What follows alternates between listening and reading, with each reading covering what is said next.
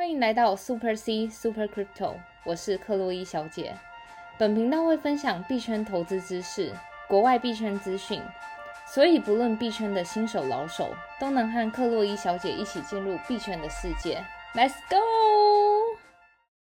来到克洛伊小姐的频道。哎、克洛伊小姐，我这两天真的工作都会笑，你知道吗？为什么？就是工作到一半，打开我的那个看盘软体，哇，一片绿啊！然后加上看到你的发文嗯那个区块有没有，每个都是绿色的，就真的整个心情就雀跃起来了。对啊，话说其实这最近这两天币圈整个币市蛮好的啦。嗯，我们等一下再帮各位回顾这两天的一些币圈的消息哦。那节目的一开始呢，一样要先请各位听众朋友，就是要克洛伊小姐提醒您，别呃非必要的时候不要出门，然后嗯保持手部清洁，维持社交距离，口罩戴好。现在台湾的疫情真的是蔓延的非常的快速，啊所以大家真的没事的话，尽量待在家里哦。嗯，然后，如果你是第一次收听我们频道的听众朋友的话呢，建议要先回去听我们 podcast 一到十集，里面会针对新手进入币圈详细的一些介绍，各需各个领域需要知道的面向。嗯，因为近期呢，有些听众朋友反映，可能我们讲的太复杂，对，或者是可能讲很多术语啊等等的。但如果你是第一次进币圈，然后就听我们这一集的话，那当然会有些不适应。是的，所以建议听众朋友，如果第一次听的话呢，真的要回去听我们一到十集，嗯还有 follow 克洛伊小姐的粉丝专业，名称是 Super C 克洛伊小姐。嗯，话说，其实那个新手朋友们，就是那时候他们可能听了最新一期，然后听到我们前面说，就是如果是新手朋友们，建议回去听一到十集，然后他们听完一到十集之后，给我们反馈说，真的就是要先听一到十集，因为这样子后面他们就是随着每天我们这样实时事的更新，他们就就完全接得上。真的，而且我们真的是害蛮多人入坑的啦。就是听众朋友说，我听完你的一到十集之后，决定开始收听你的频道。真的，真的进入币圈这个水很深的世界，但没关系，我们有币圈女神加持嗯保护着我们。相信各位听众朋友，只要认真收听克洛伊小姐的频道，一定可以学到很多东西哦。嗯，大家一起加油哦。好，首先的节目呢，一开始呢，我们一样要先回顾一些粉丝的留言。首先第一个粉丝是 Joe，哇，Joe 真是我们社团啊粉丝专业的铁粉，很常发问一些东西。对啊，然后 Joe 终于留言了，然后他说：“ 谢谢克洛伊小姐无私教学，受益良多。疫情期间学习赞。真的，话说其实也有蛮多粉丝朋友们就说，哎、他们在疫情期间就是都可以那个好好的听 podcast。以前可能因为通勤什么的，在中间就可能会被打断思绪还是什么的，然后以至于可能前后接不上，或是要重复听很多次。你这样让我想到，我们好像有一个听众朋友，之前原本嗯是边骑摩托车边听我们的 podcast，很可爱耶。对，然后他就说后来没有再听了，因为他每次骑摩托车很认真听，然后就骑很慢，结果他就上班迟到，然后被主管骂，所以他就最近可能皮要绷紧一点，所以骑摩托车就没有再听了这样子。那话说，就是还是呼吁听众朋友们，就是自己的安全还是为优先啦。真的。然后就是克洛伊小姐频道，当然就是可能你空闲的时间回到家啊，就是安安安全全的时候再听。不。然这么硬的内容，然后又骑摩托车听，真的我怕你一不小心可能就会出意外 嗯，好的。然后另外一个粉丝朋友呢，这个也是我们的铁粉，然后叫嗯。Chu Chu，、他说感谢克洛伊小姐，A K A A K 就是 As Known As，就是大家众所皆知的嗯。币圈女神、a K A 币圈时间管理大师。又会开会，又会回复粉丝留言，还可以抽空打游戏，哈哈。话说这个朋友，我们今天就是晚上的时候才跟这个朋友一起打战，然后就是就是因为那个战斗是那个我们最近在粉丝团发布的叫 X Infinity，对对对，嗯然后其实克洛伊小姐那时候发在自己的线动啊，就是这个游戏的询问度还蛮高对的。，然后像之前有一个听众朋友，他就说好奇克洛伊玩的游戏。嗯那，其实这个游戏呢，之前我们大概稍微介绍过。那以后如果各位听众有拼有兴趣的话呢，我们可以再做深入的一集。对，但这个游戏基本门槛其实有点偏高啊，因为啊，它要进入这个游戏战斗，你要买三个 X，就是三个三只怪兽啊，对，然后一嗯只怪兽的价格大概在零点一到零点二以 Ethereum 以太币，对。所以三只大概就是零点四到零点六以太币，对，所以换算下来，你也要玩这个游戏呢，你就你就必须要砸二到四万才有办法开始。是啊，但是呢，如果你嗯。把这个游戏当成是一种投资的话呢，那可能就不会压力那么大，因为这个游戏呢，你只要打到里面游戏的药水，或者是他们有会有这个平台代币的话，因为这两个代币呢，现在在币安都有贩售。对你打到的药水其实就是一个代币啦。对，嗯，药水的那个代币 token 的名称叫做 SLP，对然后这个游戏的代币叫 AXX，然后现在币安卖大概一个零点六还是零点一块。对对，所以其实玩这个游戏你玩久，其实是可以慢慢回本，但需要一点时间，然后需要一点时间研究。对。那我们有机会再帮各位听众朋友介绍喽。嗯，然后另外一个听众朋友是来自香港的朋友，他叫 Karen Wong，然后他说很喜欢收听你的 podcast，每天都会追听。真的感谢，就是我发现我们现在的粉丝客群，就是已经从台湾开始蔓延到，比如说美国啊、香港或是马来西亚，就越来越多就是不同国家的朋友们跟我们一起在线上收听，就是嗯还蛮感人的。国外的朋友如果在国外打拼无聊的话呢，也可以跟克洛伊克洛伊小姐谈心哦。是的，因为克洛伊小姐本身也是在国外币圈打打 打打滚很久了。嗯，然后另外一个听众朋友呢，就是因为刚好我们今天有分享那个嘛，就是我们在线动有分享一个，就是全就是应该说是虚拟货币圈里面唯呃一年一度的一个重大的研讨会。是的。然后这个等一下我们节目也会稍微的带到。对然后克洛伊小姐分享这个资讯，她就问大家说，各位期待在研讨会谈到哪一支币？然后这个币会因此大涨，嗯，然后有的听众朋友就留言说啊，以太币啊，然后 Matic 啊等等，对这些其实币其实都非常有就是未来发展潜力。那这个比特比特币的这个年度大会呢，即将在后两天开始。是的。然后就有听众朋友就说，诶，之前克洛伊小姐有分享这个 Matic，就是马蹄，嗯，然后那时候她说一点一才买，结果还是赚，然后希望克洛伊小姐可以多分享一些这些 好标的物。对啊，反正就是其实，在我们节目上介绍的币啊，其实都是 NFA 啦。不过克洛伊小姐都会告诉你们它币背后的技术应用，然后以及就是你们买它的时候要注意的点。那最后就是要买不买，以及就是到底我有没有买，就是当然就是留给大家自己去做选择。因为毕竟那些币也不是我发的，所以 就算我在跟那边推荐，我也不是抽什么抽成啊是，所以各位听众朋友还是要照自己的根据去判断哦。好的，然后有一个听众朋友呢，他说：“克洛伊小姐你好，我是嗯来自澳洲的听众。对，然后他说：“我每天都有收听你的 podcast，优质节目，非常感谢你们。我想请教一下关于法币 USDT 的这个风险。虽然他们说是一比一兑换成美元锚定美元，嗯，但是呢，有看到国外的文章讨论说，他们并没有什么真真的就是一比一的去锚定美元去发行，有超额发行这个 USDT 的的状况。然后想要请教克洛伊小姐，是不是可以在节目上讨论一下关于 USDT 这个法币有没有嗯潜在的风险？会不会有可能单一法币崩盘的机会呢？或者说持有可能 USDT、BTC 的这个交易都会有什么影响呢？个像那个稳定货币，我们在 EP 六、EP 九都有做一个介绍了。对，所以如果听众朋友听到这边还不了解什么是稳定货币的话，那你一定是真的刚进币圈而已。所以真的一定要回去听我们的 EP 一到十，那其中 EP 六、EP 九就是跟稳定货币相关的介绍。嗯，其实那我们现在还是就是讲个大方向，就是稳定货币到底是什么意思。其实你能想象稳定货币它为什么叫稳定货币？它其实就是，嗯、它货币的功能就是要让整个币是稳定的，而不像其他虚拟货币是高浮动的。所以一般稳定货币会有分成几种，不管是以美元计价的这种，我们称为法币呃为底的稳定货币，或是还有那个资产超额担保型的稳定货币，比如说用 Ethereum 去担保的稳定货币，然后或是用算法型的稳定货币。算法型就是用演算法，然后用一个就是程式机制去当成一种稳定货币的。但我们平常在交易所交易的这些 BUSD、USDT、USDC 都是一比一，就是稳定型的稳定货币，对不对？是的，是的。嗯，然后像 USDT 的话，其实我们在 EP 九也说过，它那种就是整个历史渊源以及它很多的纠纷啦。那其实 USDT 这个公司其实有点，嗯，要我评论的话，我自己是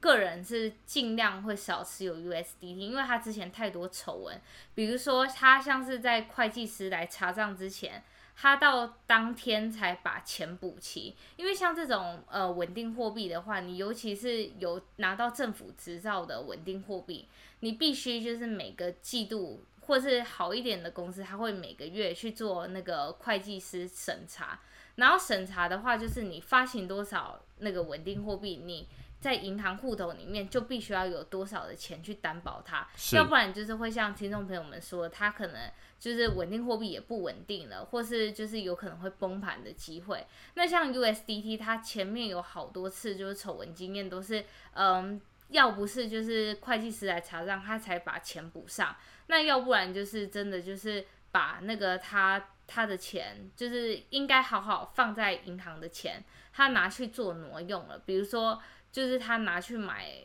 呃，BTC 啊，以太坊这种币这样子，那你买这些币的会造成的事情，就是因为你稳定货币，你应该就是存在银行，然后你如果拿那些钱去买那个像是一些虚拟货币的话，你就等于说同样一块钱，你已经在市场上超发，那这时候的风险就是会有可能，假设今天市场大崩盘的话。那大家跟你挤兑要把 USDT 换成美金的话，你就不没有足够的担保金额去把法币换回来，那就有可能就是会造成你的 USDT 本来是一块钱，那可能最后变成零点五、零点三，或是爆爆崩盘了啦。对，但是其实克洛伊小姐在先前的节目也有提到，就是因为 USDT 真的。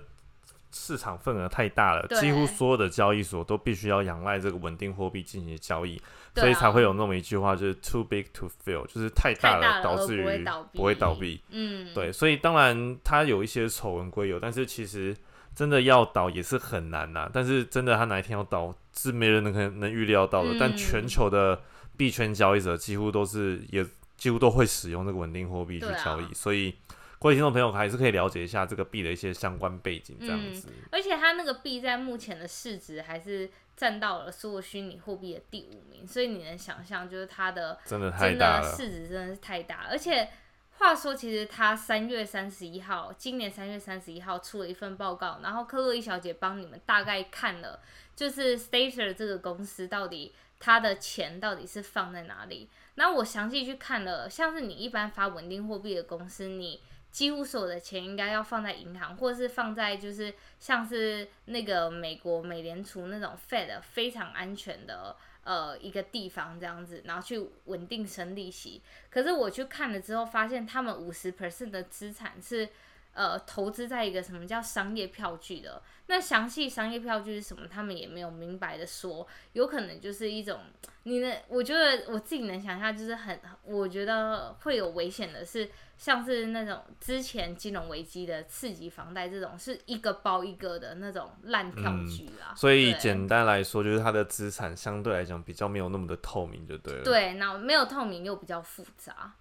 好，所以各位听众朋友呢，真的就是要注意这一类的风险了。虽然稳定货币归稳定，但是哪一天它要倒，大家都不太知道。但是它相对来讲市值第五名，应该还是理论上是没什么问题啦，因为毕竟大家都在用嘛。对，太大了不会倒。我只有这句话。那我们接下来呢，要回顾今天的盘市，还有最近一些币圈的消息喽。今日的盘市呢，就像我刚刚节目一开始录制讲的，非常的一片好。但因为我们现在录制时间是晚上，然后稍微有点下跌。嗯。那现在比特币的这个价格呢是三万八千四百，然后涨幅是二点二二趴。但是呢，今天比特币其实早上、中午、下午的时候一直都有踩到三万九的这个界限，然后最最高的单日涨幅是来到五趴。嗯，那今天的这一波动能呢，比特币领涨的状况下呢，其实各大的小币其实都有不错的涨幅。嗯，那币安的话呢，不用说了，这四天涨得非常的猛烈。真的，它从两百多涨到现在都四百多。对，然后币安的价格现在是四百一十二美金，然后现在收入时间的涨幅是四呃一点四三趴。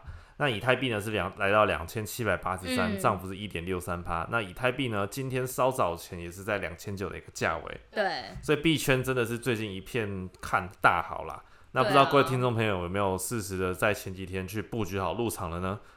那现在呢，特位小姐要跟我们分享一些最近一些币圈的消息。其实近期币圈利好消息有分为几个部分啦。第一个当然就是我昨天，哎，其实昨天还是前天我就。在开完会之后，及时发布了。其实，二零二一比特币在迈阿密的研讨会即将开始，就在明天开始。对，就是时间是六月四号到六月五号。是那这个呢，就是在虚拟货币的这个世界。一年一度最大的研讨会在美国，对啊。然后参加的这些人呢，都是有头有脸的人物，包括像是 SBF 就是那个 FTX 的创办人，他就是他被称之为华尔街金童啦。嗯 SBF 的那个推特啊，大家可以 follow 一下，对。因为他都会分享很多币圈的消息，跟对马斯克一样，就是稍微有那种含水解冻的那个讯息啦。可是他这个人的分析是非常有料的，因为他是华尔街出身，所以嗯他所有的分析都是非常量化的。然后再来就是像那个 Michael Saylor，就是是微策略的的 CEO 对，就是之前跟马斯克原本杠上，然后后来牵手复合去办这个挖矿委员会的这位大大。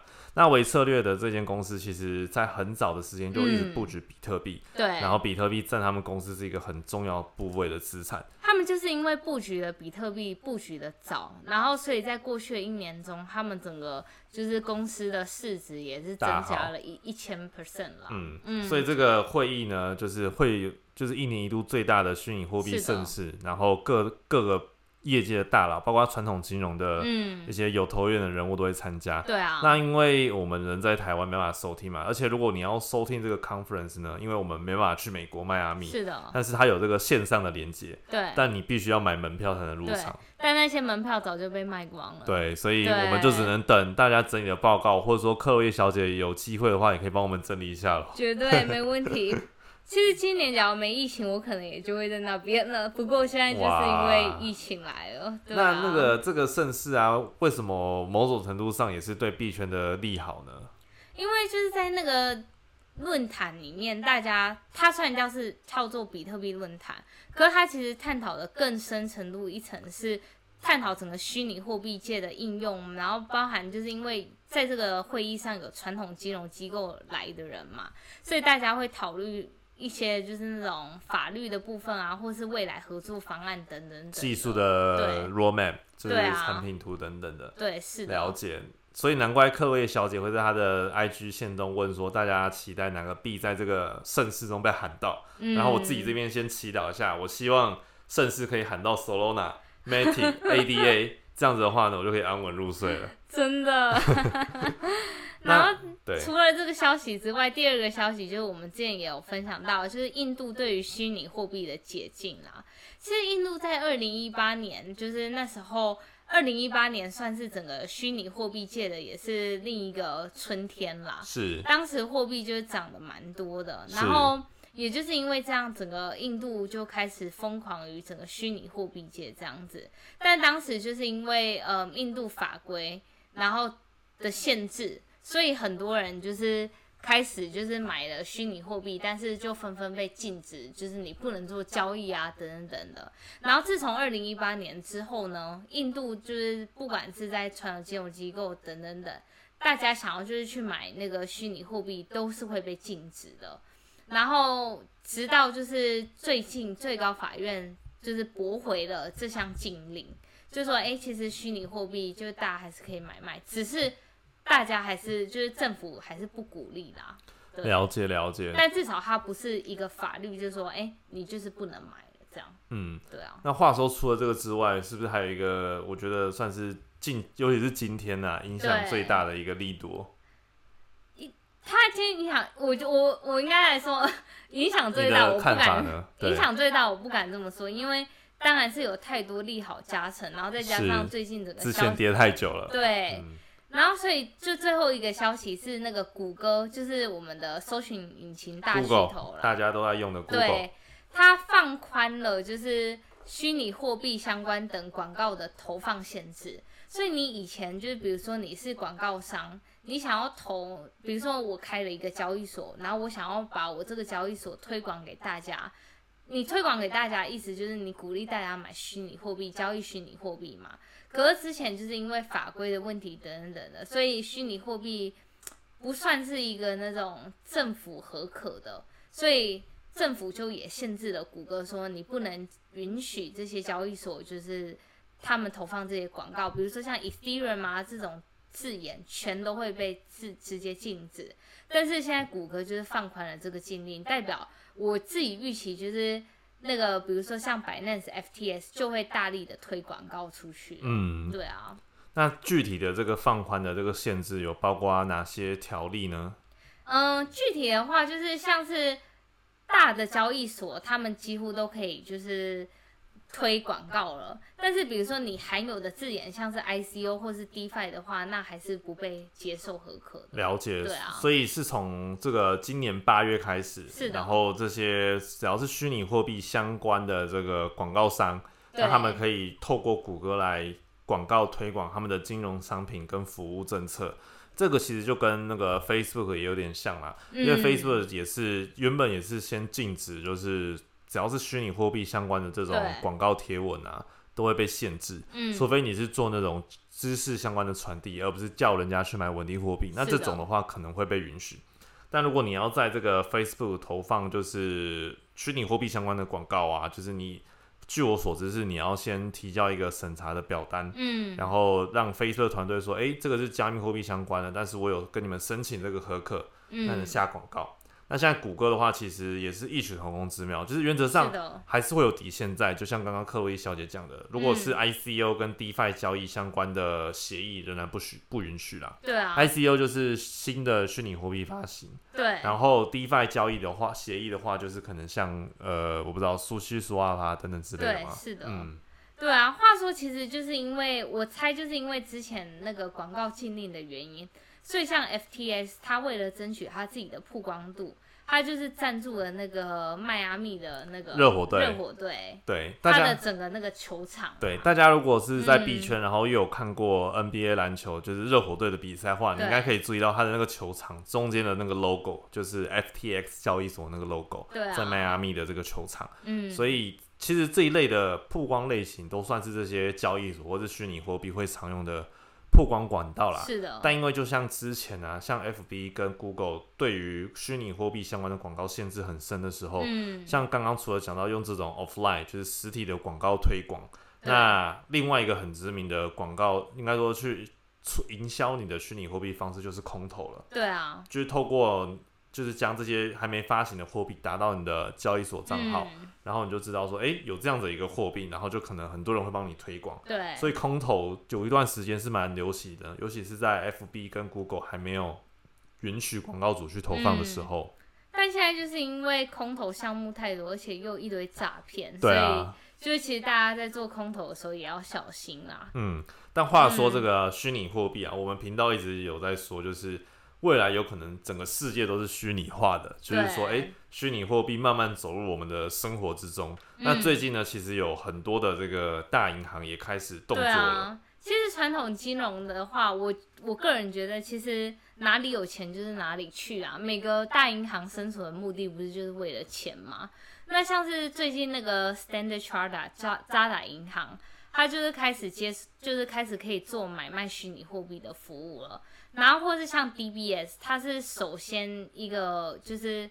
银行推出了将债券区块链化。嗯，就有点把它类似像你之前那个 Coinbase 的股票，它把它做成代币化的概念。哦，所以有可能某种程度上，我可以拿虚拟货币去买 DBS 发行的债券之我觉得。可能是未来可以，对啊，嗯，了解。那看未来，不知道台湾的银行会不会开始提供虚拟货币的买卖，感觉有点难啦。对啊，对，但是毕竟也是一个算是在币圈，就是虚拟货币走向现实世界另外一个应用了。嗯嗯，对。然后另外一个部分呢，最后一个消息就是我们先前一直在介绍的 Cardano ADA，它其实最近就是要在未来六周内跟一个叫 Nervous，它的平台代币叫 CKB，哦，他们将于未来六周内建立一个那个跨链桥。话说那个 CKB 之前好像有粉丝私讯克洛伊小姐，有没有嗯机会可以分析或者介绍一下？但其实说真的，CKB 我自己也没有到很理解，它大概大概是一个什么样的应用呢？嗯，那就大概跟大家讲一下，CKB 它其实就是一个公链。公链的意思，再给大家一个白话的意思，就是像你想象到的、呃、比特币、以太坊，